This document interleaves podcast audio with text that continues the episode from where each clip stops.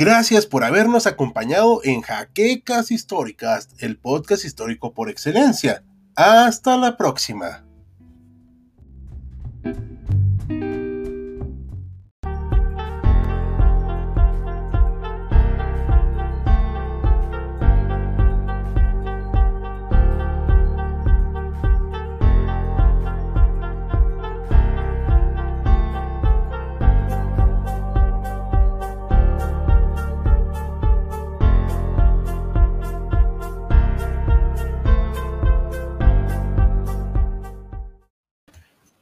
Muy buenas noches a todos los espectadores de HC Historia Contemporánea. Recuerden que los invitamos a nuestro nuevo canal HC Historiando Contigo, donde estamos estrenando nuevos videos y nuevo contenido. Los lives serán por este canal. Así que, pues bueno, buenas noches a todos. Nos encontramos hoy con Maximiliano. Buenas noches. El doctor Mariano García.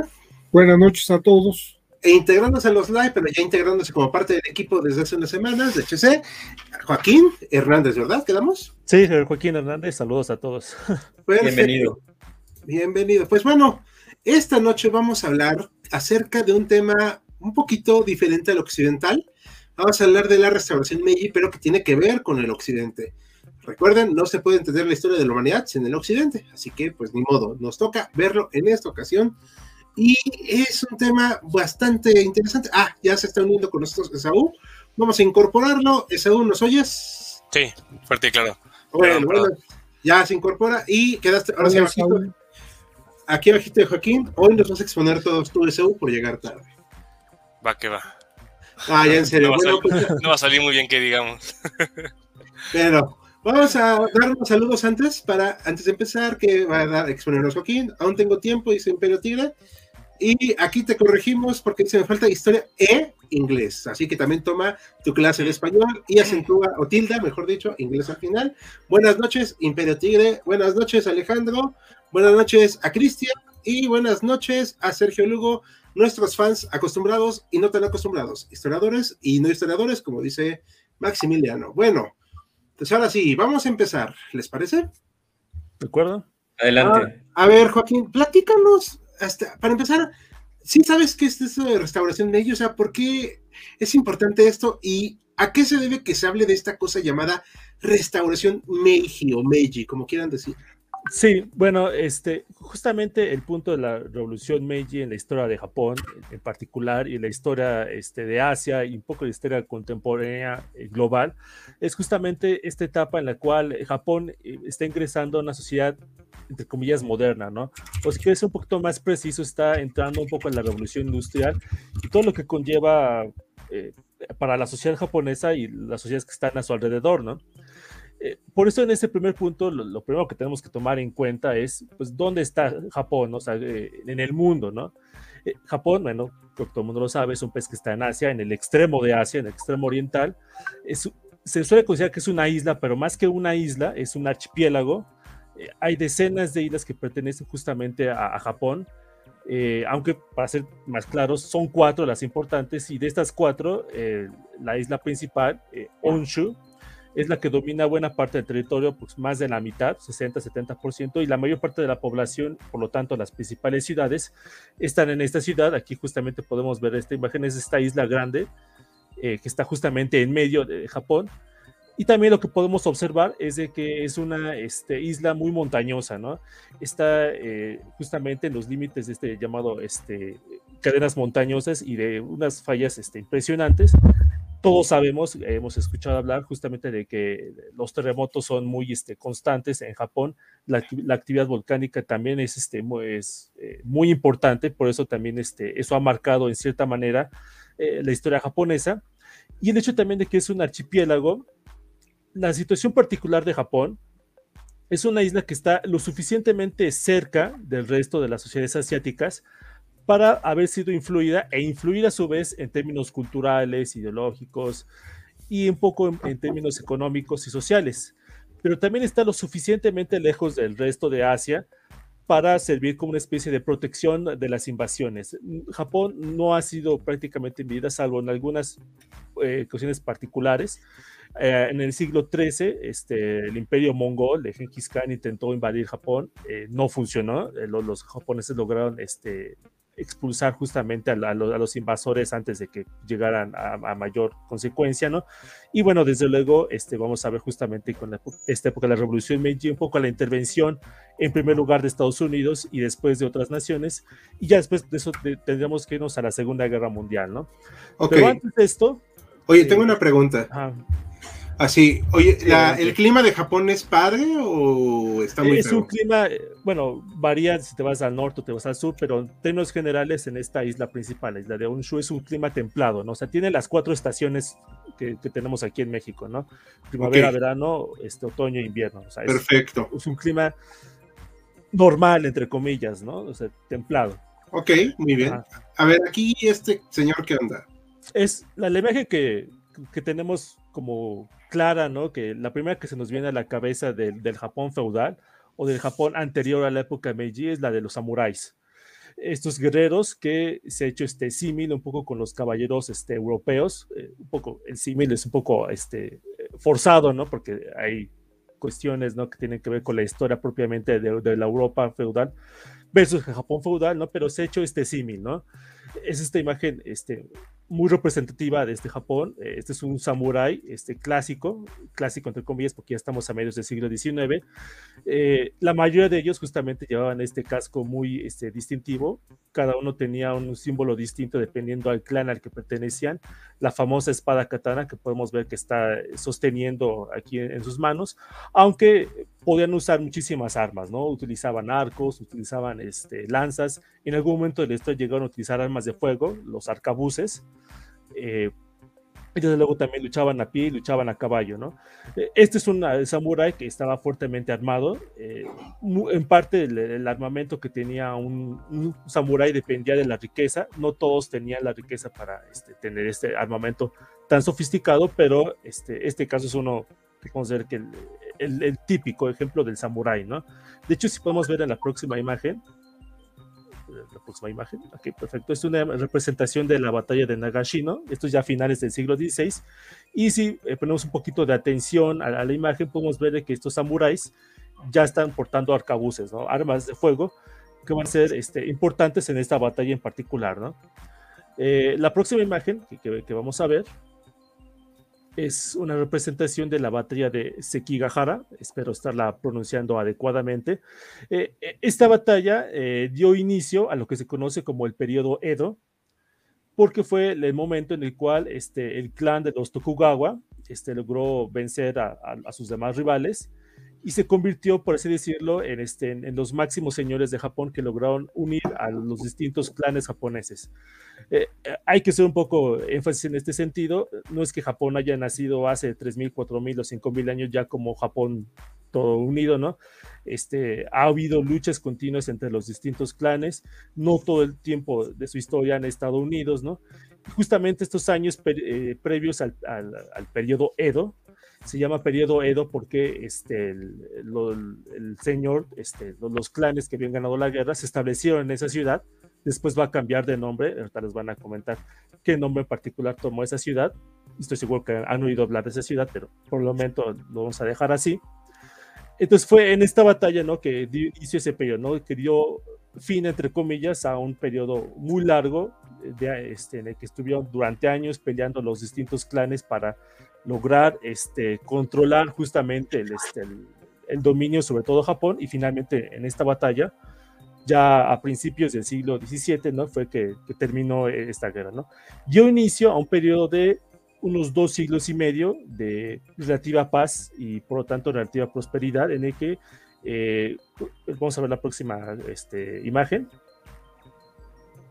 eh, este, en primer lugar, el shogun Tokugawa Ieyasu fue el que venció a todos los demás. En Japón existe una palabra llamada daimyo, que es más o menos similar a lo que sea un señor feudal.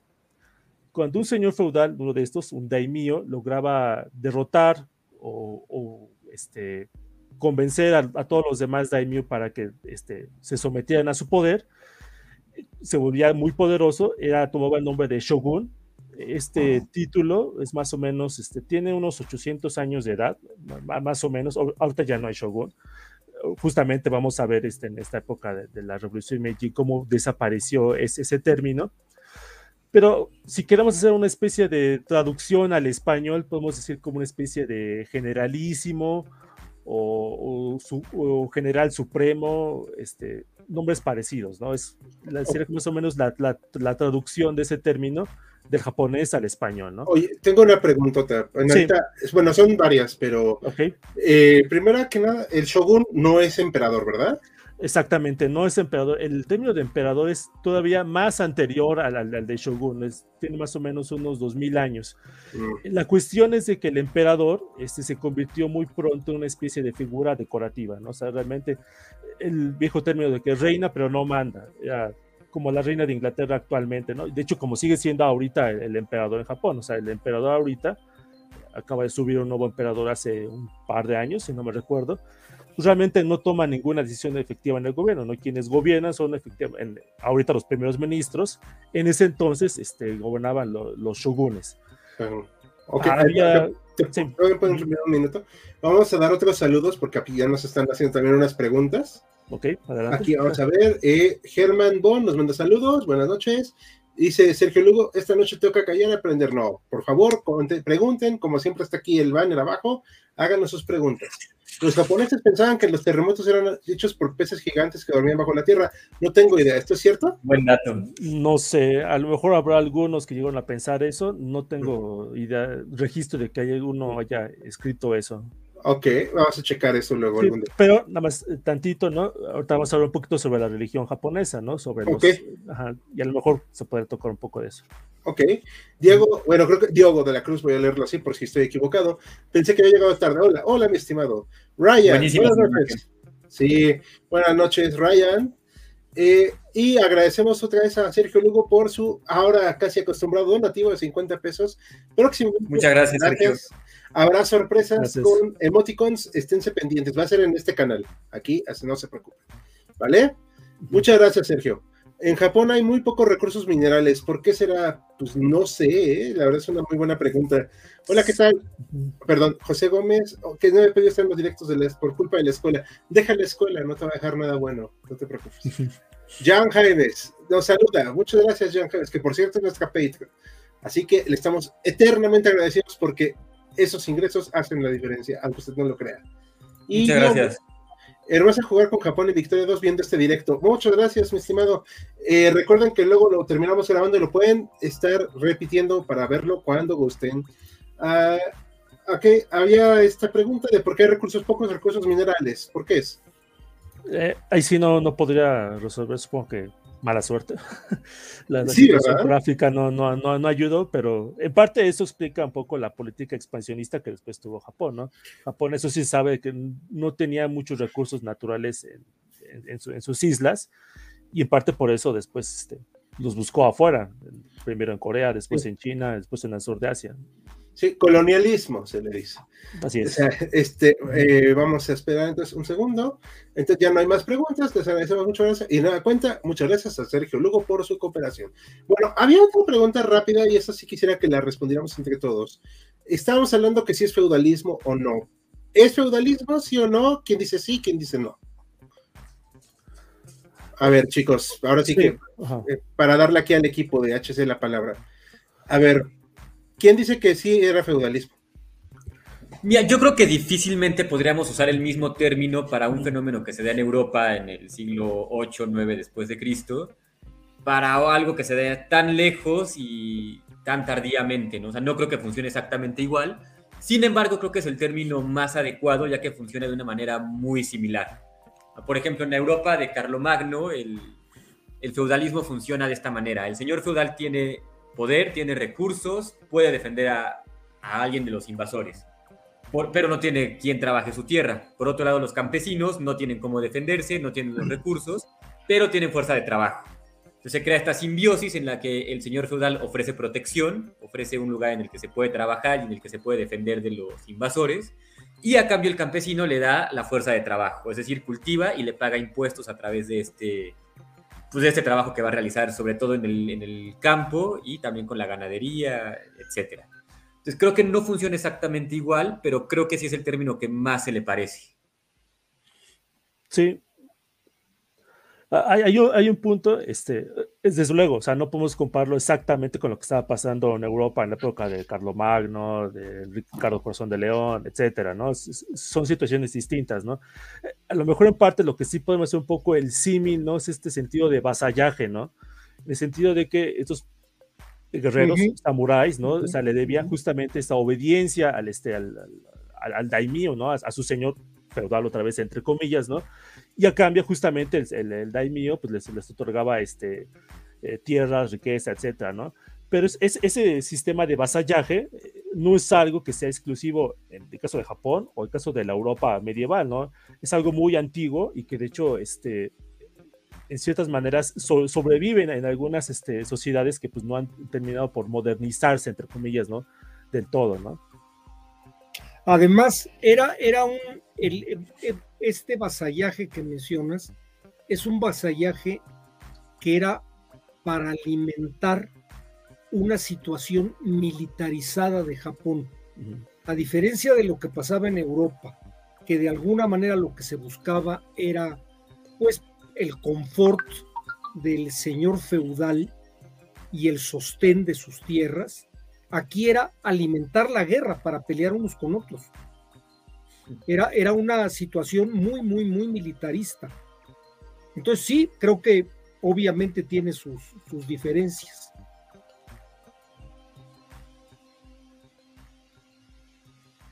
Sí, no sé. No sé qué opinas, Hal. Una disculpa eh, por las fallas técnicas. eh, ¿Todos están aquí todavía? Sí, sí, sí, vemos Bueno. bien, perfecto. Te vemos doble, Te vemos doble, de hecho. Exactamente. Es que. yo no he tomado nada. no, eso no, no, no. es, eso no es bueno. no se, pro- ¿Se oye doble? No. No, No, solo te doble. doble. Eh, una disculpa, mi modem se decidió a apagar en un segundo y regresó. Entonces, este, no le moví nada y ya estoy aquí otra vez. Estamos todos. Una mega disculpa a la audiencia. Esto fue un total problema técnico. Pero bueno, ya estamos aquí.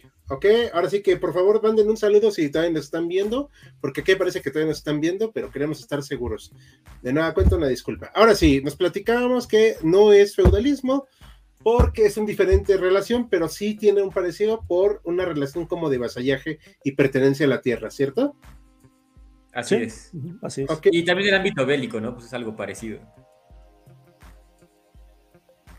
Sí, exacto. Sí, desde luego, ¿no? La cuestión justamente de los samuráis era eh, esa preparación tan intensa que tenían única y exclusivamente para la guerra.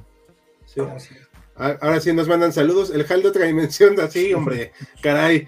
Sa- saludos a Andrea Hernández. No tenemos el gusto, pero eres, ahora sí que bienvenida a este primer en vivo que te vemos aquí. El Halverso confirmado. Este, yo creo que sí lo hay, ¿eh? Yo creo que sí lo hay, para desgracia de la humanidad. Entonces, Mariano, entonces tú estás de acuerdo que es que no es feudalismo, ¿verdad? Sí, yo creo que, como bien dicen, son cosas similares, pero esa manía que tienen los europeos y que lo hemos seguido nosotros al estudiar historia de los europeos, de darle el mismo nombre que ellos vivieron en una situación muy específica a lo que sucede en otras partes que puede ser parecido, creo que pues ha faltado la creatividad de crearle un nombre. Sí, sí, exacto. Pero bueno, debe ser también un Podríamos problema. utilizar el nombre que ellos mismos le dan, ¿no? El daimyo. Sí, Ah, sí, me da, sí. mm, me da flojera. Sí, sí, eso, no, me, me- me cuesta mucho trabajo pronunciarlo. Soy occidental. Entonces.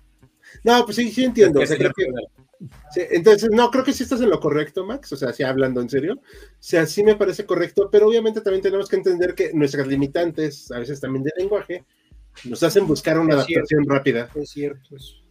O sea, eso sí, evitemos las tonterías como lo que quisieron hacer con decir que aquí en el porfiriato fue el feudalismo de México. Por Ah, no, ahí sí, total y completamente no. Ese es uno de los graves, graves, graves errores.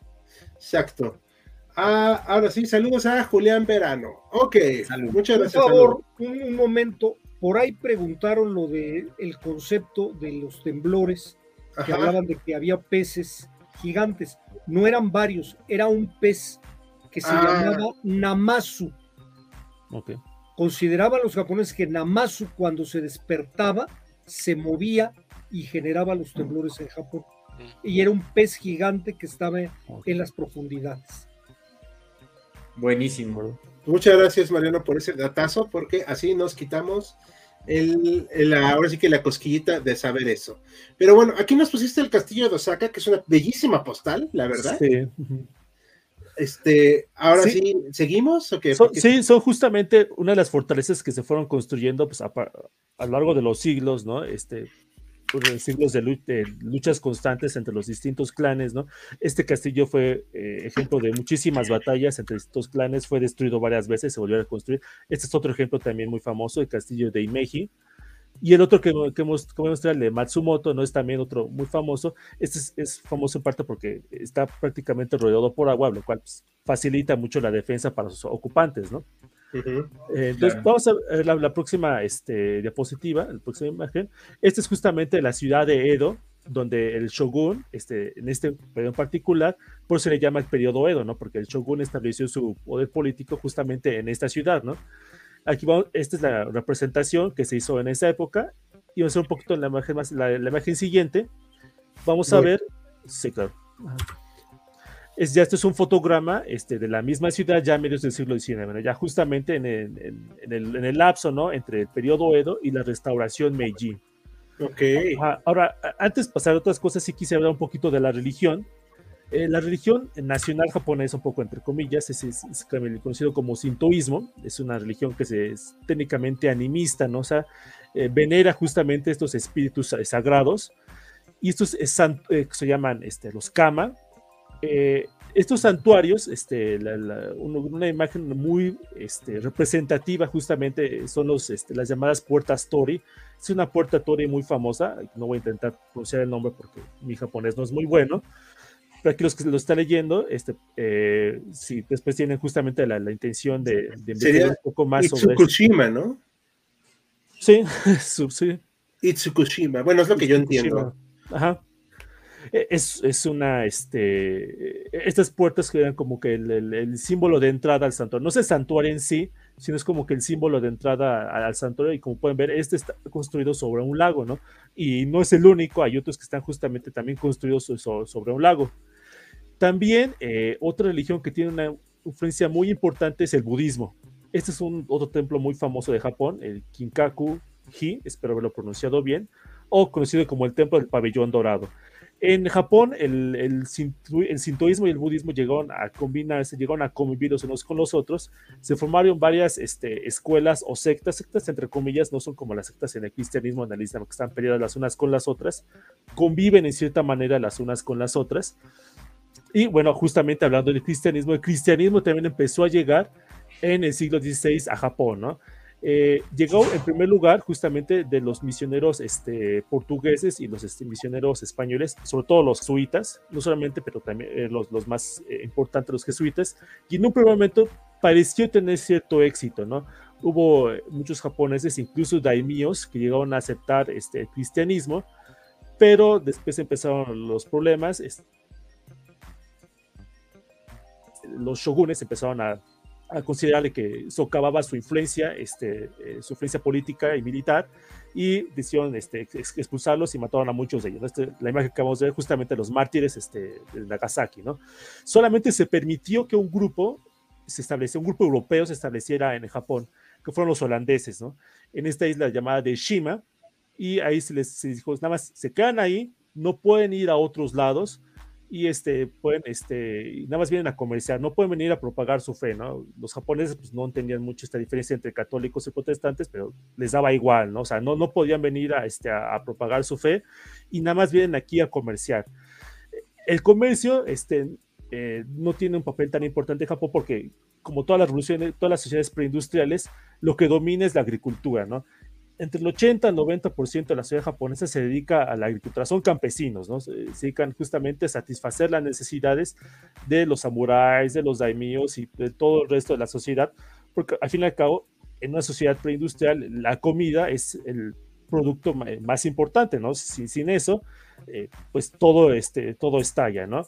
Eh, en esta época anterior justamente al, al, al final del periodo Edo, eh, eh, se registraron varios desastres naturales, hubo huracanes, hubo tifones, hubo terremotos, y cuando hay desastres naturales, los primeros en sufrir son los campesinos y los que más sufren, ¿no?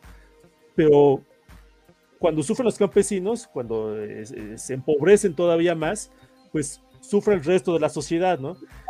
Y en parte también es importante explicar el, la, fragilidad un poco con la que llegaron, este, con la que se encontraron los japoneses al momento de entrar en contacto con el resto de Occidente ya a medios del siglo XIX, ¿no? Es una época que ya está un poco debilitada, ¿no?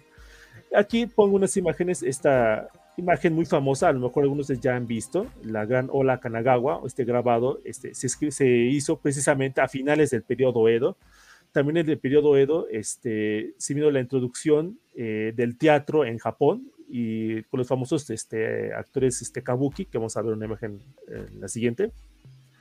Eh, son justamente representantes los actores kabuki, ¿no? que son este, esta representación particular de, del teatro, que tuvo una este, difusión muy importante justamente en este periodo Edo, ¿no? estos dos siglos y medio anteriores a la restauración Meiji. ¿no? Y justamente en esta época en la que Japón está un poco debilitado, ha habido desastres naturales, este, los campesinos están empobrecidos, la sociedad está pasando por dificultades, eh, a mediados justamente del siglo XIX, en 1854, si la, la, fecha no me falla, llega a los puertos de, Japón navíos este, de una nación joven que, pues, de la que no había muchas noticias, ¿no? De Estados Unidos al mando del Comodoro Perry, ¿no?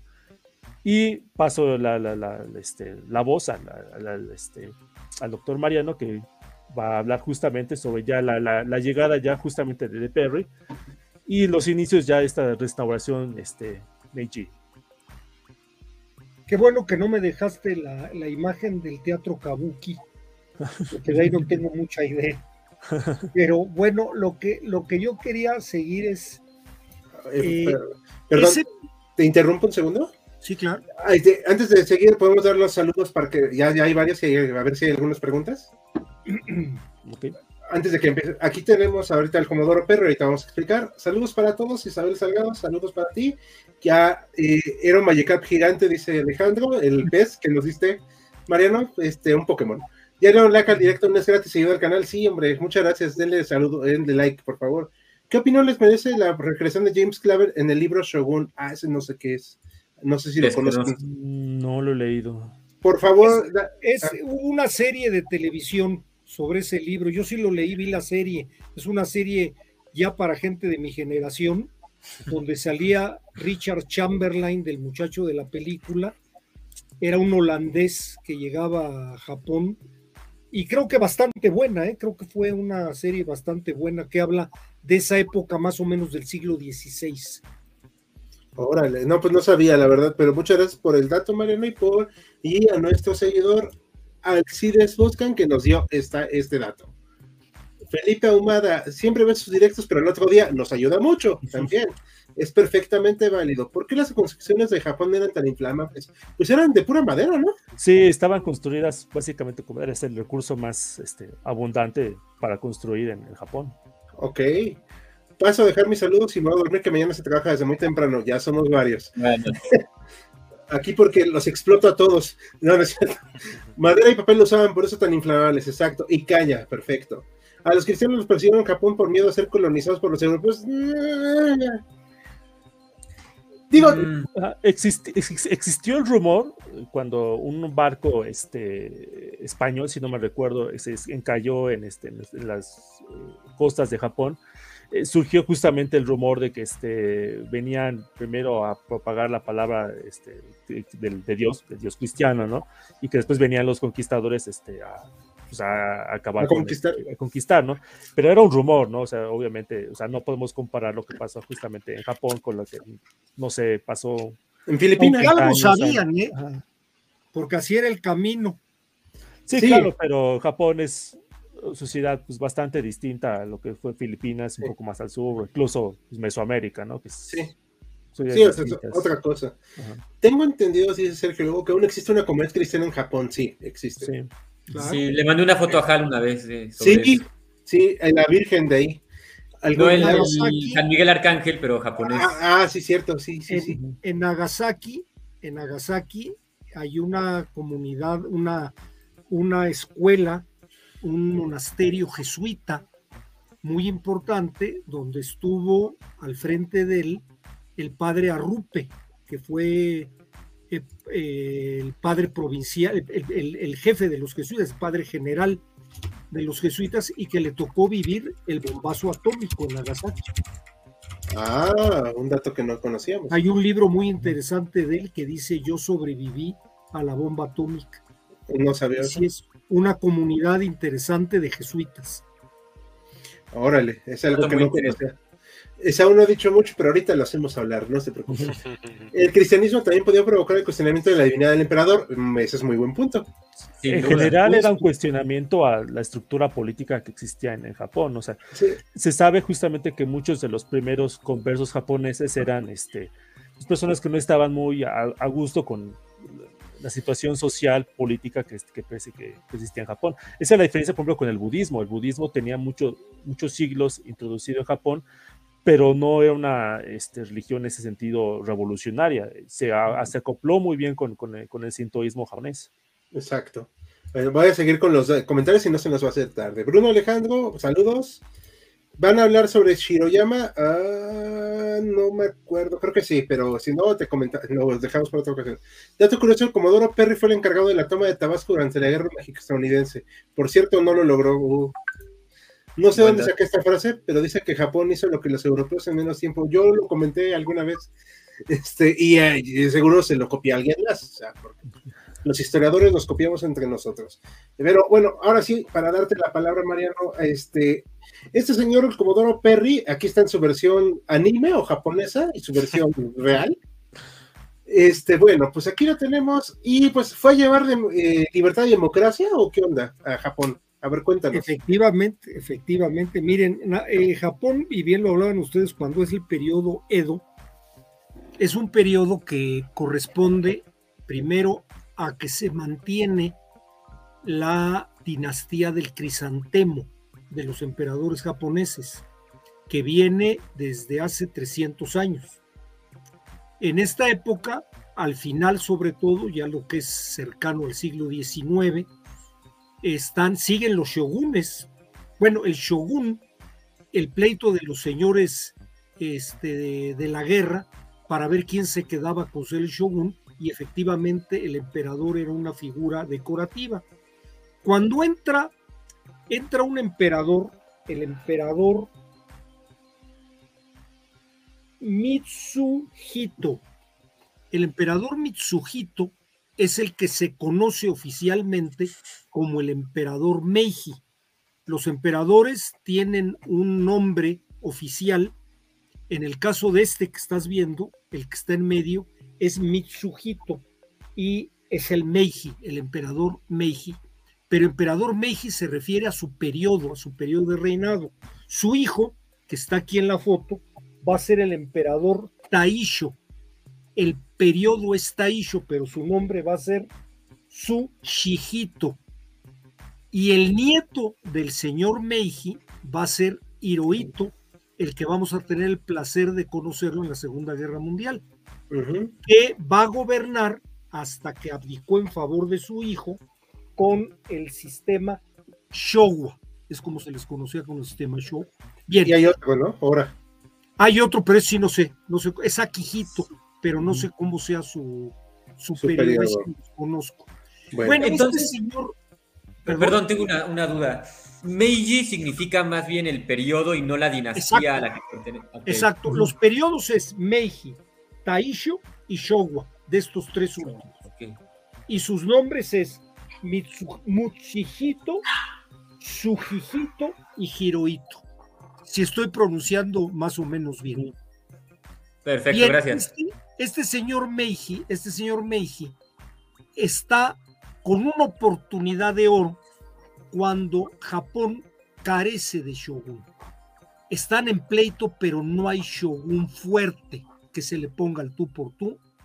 Y al, él empieza a tratar de minar esta cuestión del shogun, empieza a actuar, es un emperador que empieza a mover sus cartas y va a coincidir con la entrada a la bahía de Tokio de este señor, el Comodoro Perry, que como bien decían, es parte de la guerra que tuvieron con que tuvimos en México con ellos, no solo en Tabasco, sino sobre todo en el Pacífico.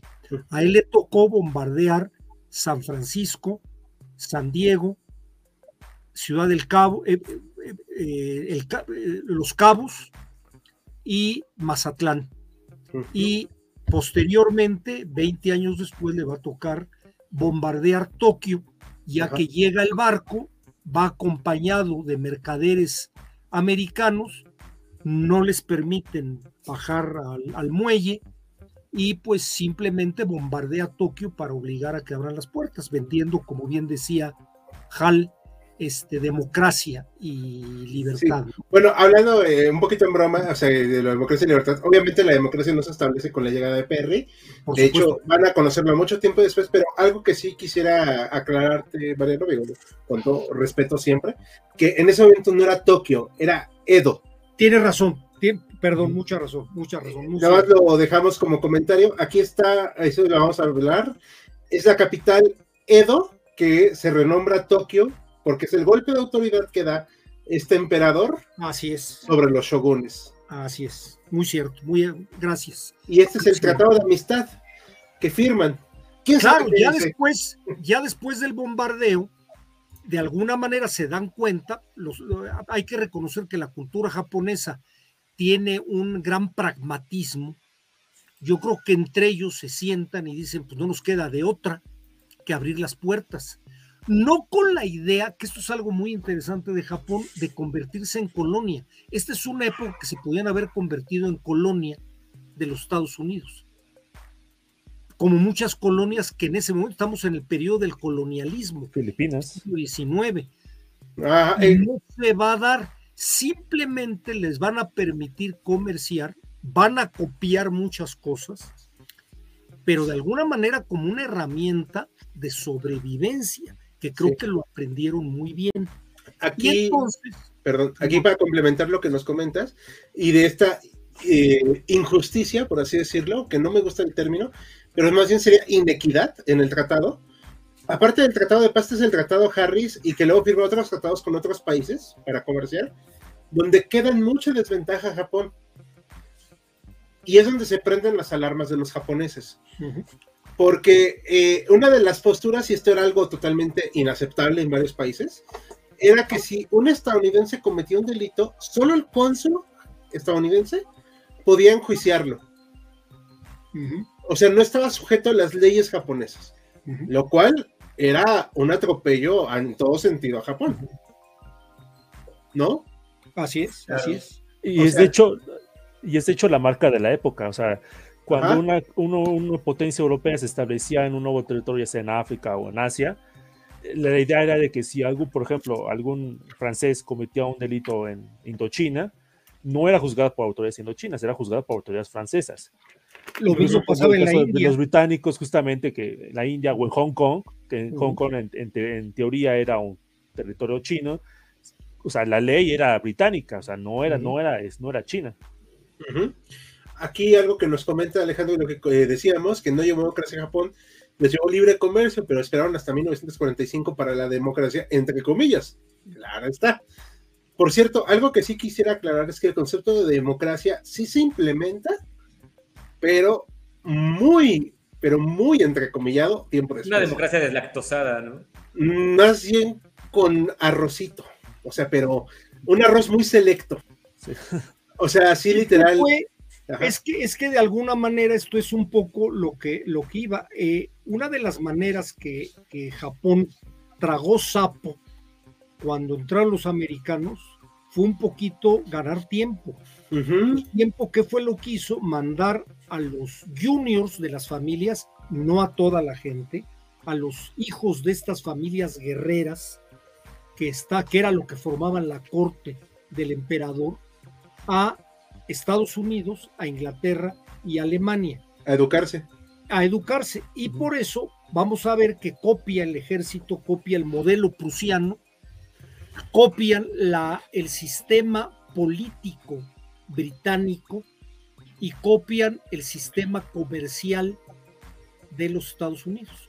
De hecho, en Japón, por ejemplo, son de los lados donde los coches que fabrican en Japón están del lado derecho, los, los volantes. Sí, O sea, se notan las influencias que dejaron estos países. Y lo hicieron muy bien, porque a la vuelta de 40 años, Japón era la potencia económica de Asia. sí. Y, y militar. Y claro, claro, la potencia en total. Era militar, era económica e incluso política. Esta, esta pregunta me parece buenísima, pero no la vamos a responder porque no tenemos los datos. ¿Cómo fueron las relaciones diplomáticas entre México y Japón? Si no mal recuerdo el telegrama, sí me pedían que fungieran como intermediarios entre Alemania y Japón. La verdad, es una excelente pregunta, pero sé sé no sé. que la primera embajada japonesa en México se dio con Porfirio Díaz.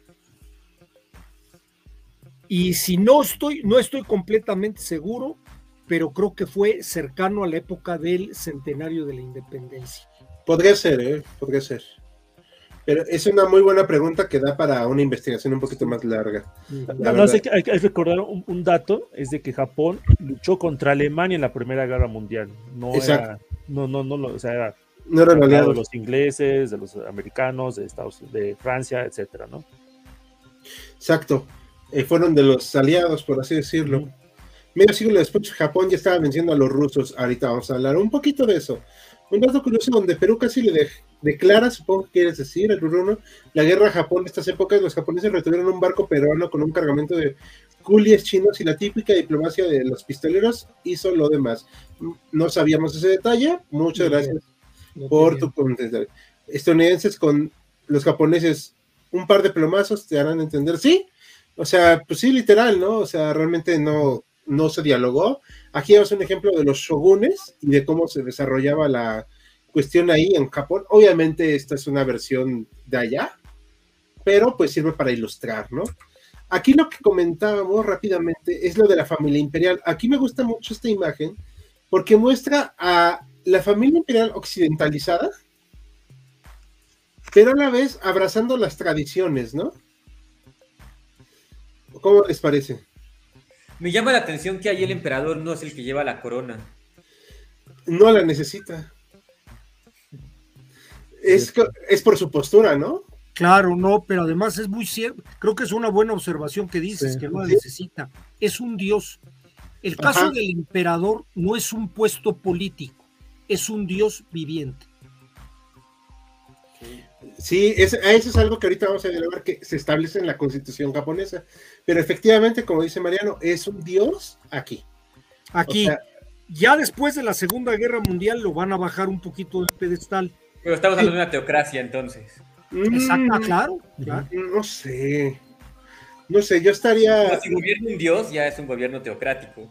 Sí, o sea, pero era un dios con un gobierno, ¿no? O sea, no sé, es algo como muy complejo. Como queremos como occidentales tratar de entenderlo en modelos que comprendemos, o sea, para ellos tenía lógica, ¿no? Digo, estamos de acuerdo todos que tenía lógica para ellos, pero pues para mí, para mí un hombre del siglo XXI, pues sí, como que me, me hace ruido, pero bueno, esa es su idea. Eh, el hijo, si mal no recuerdo, y eso da para otro temilla, es el que tiene problemas mentales, si mal no recuerdo. Pero bueno, sí no sé. ¿eh? creo, creo que tenía problemas de, pues, o sea, como psico- sí, esquizofrénicos, pero bueno. Este es el golpe de autoridad que te eh, le comentaba Mariano, pero noten cómo va la gente inclinándose. Eso es Sí, algo, sí, pues va pasando su Dios. Oye, Mariano, ¿y lo podían ver al emperador, los comunes? No, no, no. De hecho, se agachaban para no verlo. Si se- primero el emperador no salía nunca. Estaba en su palacio. Era un, era un prisionero de su palacio. Y no lo podían ver. No lo, es más, sé que hay momentos en que a quien lo veía le cortaban la cabeza. O sea, de plano no se podía De ver. al plano. Los únicos que podían verlo era su corte cercana. Y con una serie de, de ritos especiales. De hecho, ese fue el principal problema cuando empezaron los intercambios comerciales con Perry y demás, porque Perry decía, "Pues yo quiero entrar a ver el emperador, y los shogunes, que todavía tenían poder, decían, no, o sea, ¿tú qué? O sea, o sea sí, ¿no? O sea, casi, casi, sin- con problemas, no veo yo. O sea, sí, no, no- no Es era que es una casi- cosa- Se hiciera como, no sé, a un, este, un musulmán entrar a la. al- no, a un cristiano entrar a ver la, la piedra este, sagrada Claro. de la Meca, ¿no? no pueden entrar Claro. un cristiano. Claro. No, Pero no, entonces no, me llama la solamente los atención la musulmanes pueden, ajá. Me llama la atención la imagen, el que está en el caballo es el emperador, o más bien el emperador va en la estructura que llevan No. cargando. Va en la estructura. Sí, Ajá, tiene por mucho eso- más sentido eso. porque no lo pueden ver, efectivamente. Ok, aquí, esto nomás nos hacemos para mera cuestión cultural. Esta es la división del Dambio. Eh, espero haberlo pronunciado bien y si no, pues ya ni modo. Y esto es lo que eh, ahorita que estaba platicando Mariano, es la división, o sea que entra la occidentalización, pero son prefecturas. ¿Ok? Es como el departamento de aquí, ¿no? Que establecen en el virreinato, ¿no, Mariano? ¿Es algo así? Así es, sí, sí, algo similar, sí. Ok. Y bueno, ahora sí, platícanos, ¿qué pasa después de que ya empiezan a modernizarse? A ver, platícanos. Pues se organizan de manera muy acelerada, basados en una sociedad muy acostumbrada a obedecer. Entonces, lo que dijeron fue, hay que ponernos a trabajar y hay que ponernos a generar riqueza para poder sostener nuestros planes militares. No tenemos recursos y tenemos que ir al exterior. Y el exterior, al primerito que van a tener enfrente va a ser Corea. Obviamente Corea va a estar apoyado en cierta manera por China, pero va a ser su primer eh, víctima de esa expansión, una especie de Anschluss alemán de la Segunda Guerra Mundial. Estos hablan de su espacio necesario, su espacio vital, y le van a echar el ojo primero a Corea, luego a China. De hecho, el enfrentamiento que van a tener después con el imperio ruso, el imperio ruso para finales del siglo XIX era uno de los ejércitos más importantes del mundo, no por su capacidad militar, sino por su número. Y tenían una serie de fortalezas. Hay unas islas al norte del Pacífico que son las islas Shahalin. Esas islas Shahalin fueron las causantes de los primeros disturbios entre Rusia y Japón. Rusia los veía como, bueno, textualmente los zares expresaban de los japoneses como monos. Y el hecho de que les pegaran hasta con la cubeta fue un golpazo para Rusia. De hecho, es un antecedente de la caída del imperio ruso y del advenimiento del imperio soviético. Exacto. A- eso merece un muy buen video aparte. ¿eh? El- Ah, definitivamente, definitivamente. Pero aquí también vemos algo muy interesante. Eh, a ver, bueno, vemos por un lado a las tropas, a la tropa japonesa, porque me han dicho que no sé decir tropas, sino la tropa japonesa, y, pero los vemos totalmente modernizados, ¿no? Occidentalizado. Y al estilo prusiano, Al- huelga claro, decir. sí. Y acá a los pobres chinos que hay algo muy interesante que se nota que están hasta perdiendo los zapatos, ¿sí lo notan? Sí, Pero es como una forma ahí se como- ve, ahí está un zapato. ¿Son chinos Sí, o son coreanos? No, estos son chinos. Ok. Ahorita vamos a ver lo de Corea, ahorita vamos a eso. Eh, este, aparte de la bandera china, pues todavía es el dragoncito, ¿no? Ah, cierto. Y aquí el sol naciente, o sea, el imperio que se está expandiendo. Y lo- o sea, la cara de terror de los chinos corriendo, porque ya son inferiores a sus rivales japoneses. O sea, es hasta una forma de humillación, ¿no? Al rival. Sí, es, es claramente una imagen de propaganda japonesa. Exacto. A ver, eh, vamos antes de seguir, vamos a dar unos saludos porque ya hay bastantes comentarios. Sí, dato curioso, Japón usó de base monetaria para el yen al peso argentino y al dólar. ¿En serio?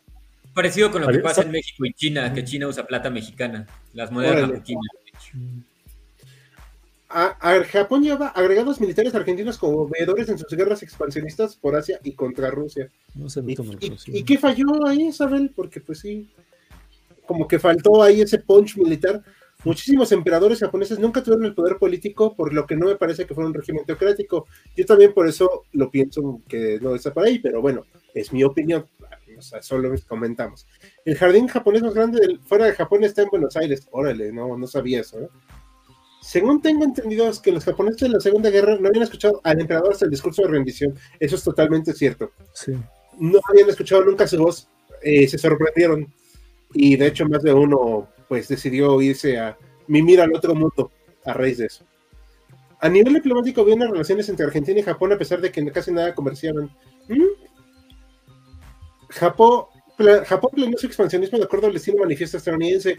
No lo sé, pero tiene sentido.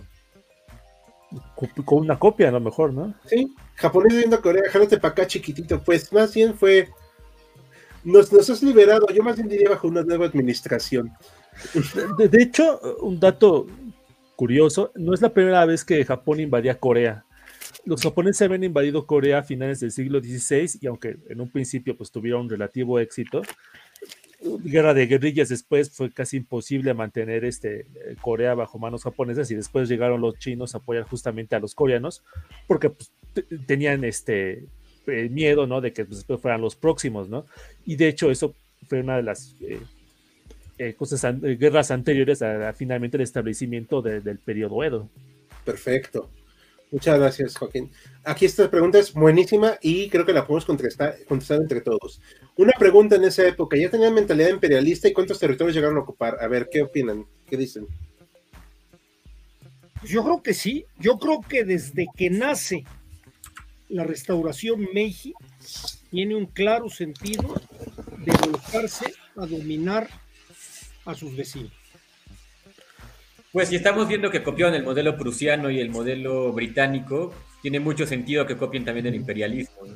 Sí, la, la palabra im- imperialista la usamos ahorita como insulto, pero en esa época era pues, casi como una, un timbre de orgullo, ¿no? Es decir, yo soy, yo tengo mi propio imperio, ¿no? Es algo como una muestra, de- una muestra de orgullo para los, para los europeos, desde luego, y los, los japoneses es evidente que, que lo adoptaron. Claro, pues era la vanguardia tanto en política como en economía. ¿no? Sí. Eh, Esaú, ¿estás ahí? Ay, me reventó el tímpano. ¿Estás ahí? Esaú. Sí, a la orden. Es que me Ah. estaba apagando mi computadora. Ah, ok, ok. Ya ves, por quedarte dormido y poner nada más la imagen ahí de que estabas en el en vivo. Entonces, ¿sí Había eran, puesto. sí eran imperialistas? Sí. ¿Qué opinas, Esaú? Mm, creo que la palabra imperialismo como tal no aplicaría, por lo que hemos hablado de la figura del emperador, que no es exactamente igual. Pero yo creo que sí heredan esta eh, idea expansionista, por lo que comentábamos antes de que necesitan como tener recursos de algún otro lugar de lo que no está en, la, en el archipiélago. Entonces, en ese sentido sí, pero no sé si la palabra imperialismo tal cual les, les aplique eh, concretamente. Sí. Último dato importante de lo de. Gracias, Esaú. Sí. Y esto es algo que no dijimos en su momento, que la voz del emperador japonés no la conocían, pero también había un problema, que el emperador hablaba un dialecto antiguo del japonés y casi nadie lo hablaba ya. Mm. Cuando fue la rendición, sí, cierto, eso no, no me acordé de decirlo. Pero sí hablaba un lenguaje, bueno, un japonés muy viejo. O sea, obviamente no hablaba el del pueblo común. Porque pues no tenía contacto con el pueblo común. Nada haciendo las guerras sino japonés, te das cuenta que, Japón aprendió bien de las potencias de esa época. Sí, la verdad, sí. En el siglo XIX comenzaron el plan de conquistar todo el Pacífico, por eso llenaron de colonias inmigrantes hasta en América, ¿sí? Sí, de hecho. Eh, aquí algo eh, muy importante es la promulgación de la Constitución de Japón. Y algo que no se menciona mucho es que sí da este, derechos y todo, pero limitados para lo que es la votación, por ejemplo. ¿Sabían que la gente que no pagaba impuestos por 12 años no podía votar? No lo Sí, sabía, estaba pero muy restringido. Estaba muy Sí, o sea, eh, de hecho, si no me recuerdo, el caso de Estados Unidos, en un principio era, era lo mismo, ¿no? O sea, si no pagabas impuestos, no, no, Ujú. no votabas. Exacto. Y aquí está cómo estaba la constitución. Obviamente ya la leí toda, porque pues sí, obviamente domino el japonés al 100, pero no los quiero aburrir. Este, Entonces así lo vamos a dejar. No, tengo ni idea qué dice, o sea, pero o sea, podemos buscar un resumen en español algún día. Pues, pero ya existe, ¿ok? Pero esta es la primera, ahora sí que lo que hablaba Mariano de la expansión y de la potencia militar. Esta es la primera guerra sino-japonesa, o la guerra, primera guerra chino-japonesa. Y se da por Corea.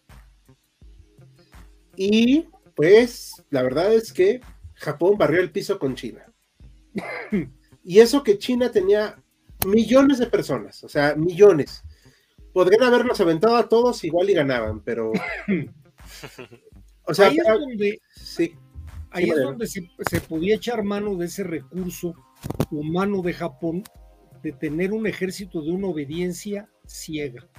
Sí, es, este, era, una, era una disciplina férrea, perdón. entonces le permitía, le permitía hacer labores que otra gente pues no le entraba. O sea, estos se aguantaban, no, no, no rehuían a, la derrota. Y tiene mucho que ver con el famoso código Bushido de los samuráis, ¿no? De la lealtad, el amor al emperador, la justicia, o sea, es todo una, un rollo que, que aunque ya no había shogunes, sí estaba la mentalidad samurái. sí, algo que me gusta mucho de la película El último samurái, no le estamos citando como fuente histórica, solo como una referencia, es que cuando llegan los asesores estadounidenses y les dice, oye, pues son, son tienen lanzas y escudos y no sé qué. Ah, mi tímpano. ¿Quién, ¿Quién movió el micrófono? Este, dice el Tom Cruise, no, me acuerdo cómo se llama su personaje. Dice, sí, pero han hecho durante 300 años la guerra, o sea, saben qué hacer. Y eso lo trasladaron porque muchos samuráis se convirtieron en generales. Claro, claro, claro, claro. O sea, no, no, no solo se quedaron así, o sea, dijeron, no, pues ahora te hacemos general, o pues comandas a la tropa, etcétera, y eran bastante duros. Hay siete principios de este código Bushido que se usaron hasta la Segunda Guerra Mundial. Era con lo que se entrenaba al ejército. Aunque tenía toda la instrucción del ejército prusiano, sus armas, sus uniformes, ese sentimiento de entrega total es japonés. Exacto. Entonces era algo bastante brutal. Y cuando llega la hora de los trancazos con Rusia, todo el mundo creía que Rusia iba a barrer el piso con Japón. Sí, fue una sorpresa. Ahora, no dejemos también de lado que estamos viendo la parte militar, la parte comercial empezó a tener un éxito enorme y esa es una de las razones que querían Corea, por las minas que tenía de fierro y que tiene todavía Corea ellos traían todo su plan de armarse, de tener una industria, y, lo empezaron a hacer con mucho éxito. Exacto. Fueron bastante, bastante peculiares en eso y bastante, eh, ¿cómo se llama? Pues sí, eh, eficaces. Es aquí Diego de la Cruz antes de empezar a cerrar el en vivo. Eso es parecido en el Imperio Inca. Se dice que los incas hablaron una especie de quechua noble. La verdad no, no tengo idea. Pero te voy a creer, te voy a creer, porque la verdad no, sé. Me cae mal los que critican a los imperios y no liberan a los buques de carga aparcados en sus puertos ni a sus marineros. La verdad es que no te entiendo muy bien, pero bueno, eh, a ver si luego nos lo explicas, con mucho gusto. Japón tenía disciplina de imperio y colonialismo, pero en formato asiático, y no el europeo que tiene inspiración en la forma en que colonizaba Roma. No sé, la verdad. No sé cómo va eso. Eh, no sé si tengan alguna noción de eso. Yo creo, vaya, yo creo que hay, hay que tener cuidado con las palabras. Eh, colonialismo, colonialismo trata de que una potencia domina a otra para que le compre sus productos y le suministre sus materias primas. Y para eso tiene varias etapas, entre ellas empiezan con el comercio y luego empieza con la invasión militar y la culturación. Ese es el colonialismo que manejó Francia en Argelia y la Inglaterra en la India. Este, ese es el, tradicional. La etapa del imperialismo tiene que ver con algo más eh, eficiente. Es cuando se dieron cuenta, específicamente los Estados Unidos e Inglaterra, que ya puedes controlar a un país sin necesidad de tenerlo dominado militarmente sino a través de controlar el comercio y los precios de los productos que venden. Exacto. Entonces, son dos etapas. Imperialismo mucho lo vemos con los imperios, ¿no? Y lo queremos comparar con el imperio romano o el imperio español en su momento. Imperialismo tiene que ver con esa concepción económica de explotar un país sin necesidad de tener un control militar sobre él, como se dio en el colonialismo. Ujú. O sea, sí, hay que, bueno, tomar en cuenta que las palabras cambian, ¿no? O sea, su uso es, es distinto, ¿no? No es lo mismo en la antigua Roma, ¿no? Que ya Totalmente. posteriormente en, en- en- el Imperio Británico, el Imperio japonés que Totalmente, estamos aquí hablando, ¿no? O sea, eh, el caso, por ejemplo, del Imperio Romano, ¿no? O sea, justamente la palabra imperio no se refiere a la palabra emperador, se refiere al mando militar. Ese era el- el, el- el uso que le daban justamente los romanos a la, la- la palabra imperio. La palabra colonia, ellos le daban justamente a un asentamiento de ciudadanos romanos fuera de los muros de. Roma, ¿no? Normalmente la cuestión es de que pues, para poder controlar esas colonias necesitas un, un imperio, ¿no? O sea, necesitas tener soldados, ¿no? Que, que controlen esos territorios que están afuera de, de- de tus, este, de tus murallas. Perfecto. Eh, vamos a ver otros este, comentarios finales. Hablando de películas, ¿han visto alguna película que está pegada o suficientemente apegada a la historia japonesa? A mí me Hay gustó una serie, Ah, perdón. Sí, No, no, Mariano, por favor. hay una serie en Netflix que se llama, creo que Samurai, que habla bastante bien de esta época del imperio Tokugawa, de las- del periodo Tokugawa. Es, es una docuserie, ajá. Sí, así es. así Sí, es, un documental. Sí, porque están ahí los historiadores hablando y, y también Sí, están los actores representando a la- la- las Efectivamente, batallas, a los Efectivamente, yo, yo sí la recomiendo porque está muy bien hecha, muy apegada y además muy pedagógica. Sí, yo recomiendo esa también. Sí, A mí me gustó la de 47 Ronin de Keanu Reeves, pero pues no es una buena película histórica. Pero me Pues gusta. la- Se, pueden, se pueden ver todas las de Akiro Kurosawa.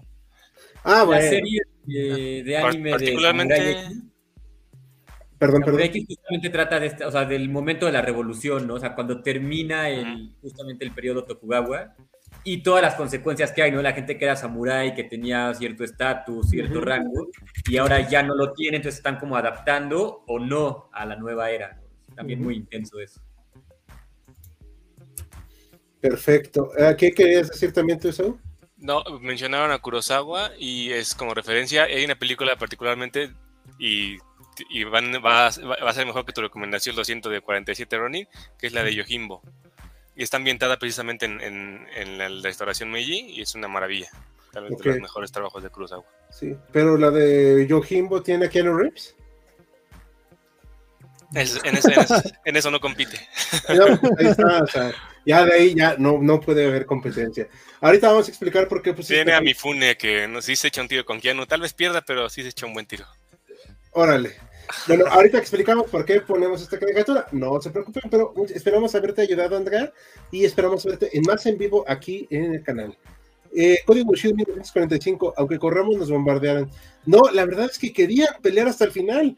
O sea, es en serio, chicos. Y esto lo estoy diciendo, y lo hemos dicho Mariano, Esaú y yo. Maximiliano nos hace segunda porque no es su tema fuerte, eso ya lo sabemos. Pero los japoneses no se rindieron por las bombas, o no realmente No. se rindieron por el temor a la Unión Soviética, porque ahí sí fue cuando dijeron, oh no. Sí, Ya. la de Manchuria, ¿no? Sí, ya con eso ya. El último samurai cuesta ser exactamente al revés, pero sí corresponde a la era Meiji. Sí, o sea, estamos hablando de una mera referencia, o sea, no es histórica. Sí. Y es una bon- bonita película, la verdad. Leon Nivel Shogun Podría tiene ser una una- microhistoria, tal vez, si fuera verídica. Ajá. El Leon Nivel Shogun tiene una versión histórica extraordinaria. Perfecto. Lo, sí lo voy a buscar, ¿eh? Corea y Manchuria serían consideradas colonias o protectorados. Colonias, colonias. Colonias, yo creo que sí. Colonias, sí. Sí, sobre todo porque sí se mandaron en Corea. bueno, Manchuria tampoco son- inventaron un imperio, el imperio del Manchukuo, donde pusieron al último emperador chino, a Puyi. Creo Lo que tampoco. como ajá. emperador, pero era un títere, un gobierno títere de Japón. Sí, no era un emperador como tal, nada más era la, la imposición. Sí. Aquí nuestro amigo Historia en celuloide, saludos a su canal. Esperamos algún día poder hacer una colaboración, por cierto, ahí mándanos correo. Yo me pregunto por qué los japoneses no actuaron con la misma brutalidad con los rusos que la que mostraron a los chinos. El odio a los chinos. Yo creo que tiene que ver. Yo también pensé eso. Y también porque no invadieron Rusia, ¿eh? No, No se quedaron con territorio ruso. ¿Quién sabe qué hubiera pasado? pero No les interesaba, en el conflicto ruso les interesaba el control del Pacífico Norte, no quedarse con territorio ruso. sí, aunque cambio, traen. con China querían quedarse con los chinos y con la población china para que trabajara para ellos. en forma voluntaria. Exactamente. Pero hay un componente de odio que es muy claro. Sí. La URSS en 1945 es mi venganza, Spanky, sí. Por cierto, traen una bronca con las Islas Kuriles, creo que se llaman así, que en cualquier momento se desata porque, según tengo entendido, la URSS y ahora Rusia, no sé por qué le dieron el paso de URSS a Rusia, pero bueno, nunca firmaron un tratado de paz, Ah, siguen en guerra entonces. técnicamente. Sería chévere una colaboración. Muchas gracias, Historia. Por favor, mándanos un correo. Sí le hicieron solo que no llegaron a, la- a las partes por las por los rusos, ¿ok? A las partes pobladas rusas. Ah, ok, muchas Ajá, es lo que gracias. decía Mariano, ¿no? Ajá. Sí, sí, lo que pasa es que sí se mandaron, o sea, hicieron pedazos a la flota rusa. Digo, tampoco era lo mejor de lo mejor, pero pues era su flota. Sí, o sea, además estaba muy debilitado, o sea, habían recorrido medio mundo para llegar a, a Japón. A ser bombardeados. O sea, ni llegaron ni a Japón, pues, llegaron a ser bombardeados. Ujú. Bueno, aquí esta caricatura para finalizar. ¿Por qué la ponemos? Porque es cuando llegan a Corea, pisan a los coreanos, los japoneses, los chinos, así como que pues se quedan también de a seis. Y pues ahora sí que Corea pues pasa a ser totalmente, primero era un protectorado y ya luego formalmente una colonia. Hicieron una serie de cosas, o sea, que incluyeron cambios de nombres forzosos, traslado de monumentos coreanos, eh, ya se sabe este tema de las mujeres de confort, el cual oficialmente ya está arreglado entre Corea y Japón, y oficialmente ya no se puede dialogar de eso entre ellos. O sea, ya lo arreglaron por las buenas. Y pues bueno, eh, es un tema que da para mucho, pero bueno, creo que podemos ir cerrando, como, como ven chicos, para ir viendo cómo quieren cerrar este tema hoy. Yo quisiera rápidamente nada más comentar lo que vino después. Lo que vino después es un imperio militar fuertísimo, económico de Japón, que se vio amenazado por Estados Unidos, por evitar, Aquí. por que Estados Unidos no permitió que siguiera eh, comerciando con su petróleo y dio el golpe de mano para entrar a quedarse con las propiedades británicas en el sureste asiático que le garantizaban el petróleo. Y eso desencadenó la Segunda Guerra Mundial. Bueno, la entrada de los americanos en la Segunda Guerra Mundial, que se vio que Japón era realmente una potencia, nada más que allá tuvo errores estratégicos y tácticos importantes, ¿no? Sí, sí, eso da para otro temita. Eso da para otro tema. Sí, ¿algo más que quieran ir concluyendo, chicos, para pasar a los últimos comentarios? Adelante. Joaquín, No. Sí, nada más, este, pues es- eh, eh, recuerdo, el, si no me acuerdo, fue Hobsbawm el que mencionó, eh, hizo el caso de Japón, de China y de México justamente a finales del siglo XIX, ¿no? Y decía, hubo países que quisieron este, industrializarse y no pudieron, decía México. Hubo países que hubieran podido in- industrializarse y no hicieron lo que podían hacer, caso de China, ¿no? Y hubo países que quisieron industrializarse y efectivamente tomaron las medidas necesarias para tomar ese Ujú. camino a la industrialización, Ujú, y está el caso de Japón, ¿no? Yo creo que con eso se cerraría este, mi, mi- mi- mi- mi parte, ¿no? Muy bien. Esaú, ¿algo más que quieras comentar? Nada más a abonar a lo mismo. eh, pensar como, como cierre para de esta fecha que estamos hablando, que es el 67, que es cuando se establece el emperador de la, bueno, la era Meiji, a la actualidad, a los tumbos y con guerras mundiales de por medio y lo que quieras, pero son cinco emperadores los que ha tenido Japón. Ujú. O sea, periodos muy largos, con mucha estabilidad, eh, dentro de lo que cabe, con, digo, hay que poner los- las, las acotaciones de por medio, pero sí fue una restauración que sí dio a Japón una cierta eh, base para industrializarse y para mantener cierta, cierta estabilidad que tienen hasta la fecha. ¿no? O sea, el emperador que tienen es el quinto emperador desde la restauración. Sí. Acaba de entrar. Sí, ajá. Sí, tiene dos años que, que- que Sí, y dos bombas atómicas aparte, le echaron. Ajá, pero exactamente. Oh, Sí, sí. Y es otro caso de reconstrucción Exitosa. formidable. Además de reconstrucción, después de las bombas atómicas, Japón estaba destruido. Pues sí, pero recordemos que la ciudadanía japonesa, o sea, la población japonesa es muy... No vamos a cuestionar, vamos a trabajar para el día siguiente, o sea, a ver qué vamos a hacer. ¿sí? O Sí. sea, ya, ya nos bombardearon, bueno, pues ya. ¿Y Max, algo que quieras comentar? Pues sí, me llama mucho la atención lo que comentaba con el doctor Mariano antes de comenzar el, el video. La habilidad que tienen los japoneses para copiar modelos extranjeros, adaptarlos y perfeccionarlos a una velocidad impresionante, ¿no? O sea, lo que a los europeos les costó siglos y siglos y más siglos para más o menos hacer funcionar, en Japón en menos de 100 años ya lo tienen más que funcionando. Y pues creo que ayudó muchísimo para el tema de la restauración, que pues hubiera sido muy interesante de no ser por la, la Segunda Guerra Mundial y cómo les fue, ¿no? Que creo que sí es como un parteaguas en su historia. Pero pues sí, muy interesante el video y pues muchas gracias a todos ustedes. Muy bien, vamos a pasar los últimos comentarios. Si algún día sienten que cometieron un gran error, recuerden que Japón atacó a Estados Unidos el 7 de diciembre de 1941, no 45. Exacto, y pues sí, ahí fue un problema. Es la era en que se desarrollan los mangas Samurai X y que Mutsu no, según yo sí, pero Samurai X, el segundo no lo conozco. sí, la verdad es que yo no tengo ni idea de animes y mangas y eso. Después llegó Shukov y derrotó a Japón, ya estaban derrotados, pero sí. Cuando estuvieron en zonas densamente pobladas fue una guerra civil rusa y se quedaron con las ganas cuando ganó el bando rojo, sí, y que los echaron. Exactamente, también. Las atrocidades en esa época y posterior generó un resentimiento profundo con Japón. No, hombre, si todo el sudeste de Asia ama Japón. Sí, nada más ajá, de, de una de las preguntas, comentarios, tus comentarios de, de Shukov. Si no mal recuerdo, eh, fue Shukov derrotó a Japón, pero antes de que empezara la Segunda Guerra Mundial, ¿no? O sea, fue unos Sí. meses, un año antes de que, de que Ah, fue en en el Europa, ¿no? 39, sí, cierto. Ajá. Sí, sí, sí. Gracias por la corrección y la anotación. Hasta luego, buenas noches, muchas gracias. Por lo que tengo que entendido, Japón despedazó a Rusia en batallas navales, pero en tierra tuvieron victorias pírricas, pero fueron las suficientes para mantenerlos entretenidos. Sí. Y lo que le importaba era el control del, del, Del- parte del naval. mar. Ya la bronca la sí tienen desde siempre. Muchas gracias. Toyota copió y perfeccionó el sistema de ensamblaje de Ford. Sí, si mal no recuerdo, Toyota era empleado de Ford, pero no me sé. acuerdo. Ahí corríjanme, por favor. Japón al ver a tropas soviéticas en No Manchuria- sabría, no sabría decirte lo de, lo, lo de Toyota ni de. Odio mi teclado, se traba y el autocorrector no ayuda. Una disculpa, trato de, de hacer lo mejor posible para entenderte. La verdad es que Japón también tuvo un programa nuclear a cargo del doctor Nishina Yoshi en la plena Segunda Guerra. Es muy cierto. no me acordaba, pero sí es cierto. Sí, sí es cierto, lo platicamos. Pues bueno, hemos, eh, Japón con sus crímenes, ¿cuáles? Eh, sí, también. Entonces la relación de Japón del resto con Asia es como USA con toda Latinoamérica, mm, con más obvio. manchada. ¿no? más, Sí. sí, más manchada. Sí. Bueno, eh, lo voy a decir así. Para Japón existen los japoneses y los demás no está muy seguro que son.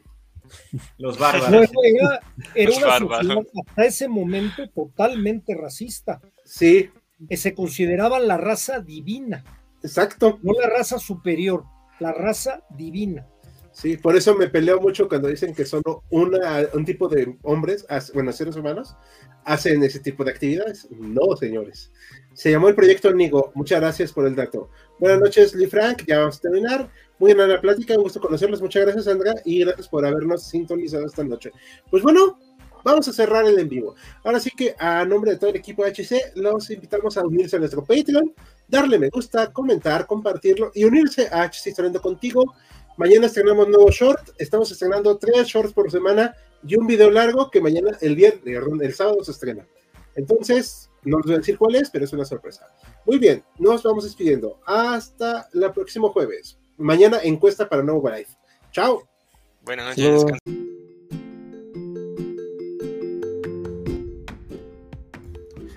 Esto es Jaquecas Históricas, el podcast histórico por excelencia. Acompáñanos y diviértete con nosotros.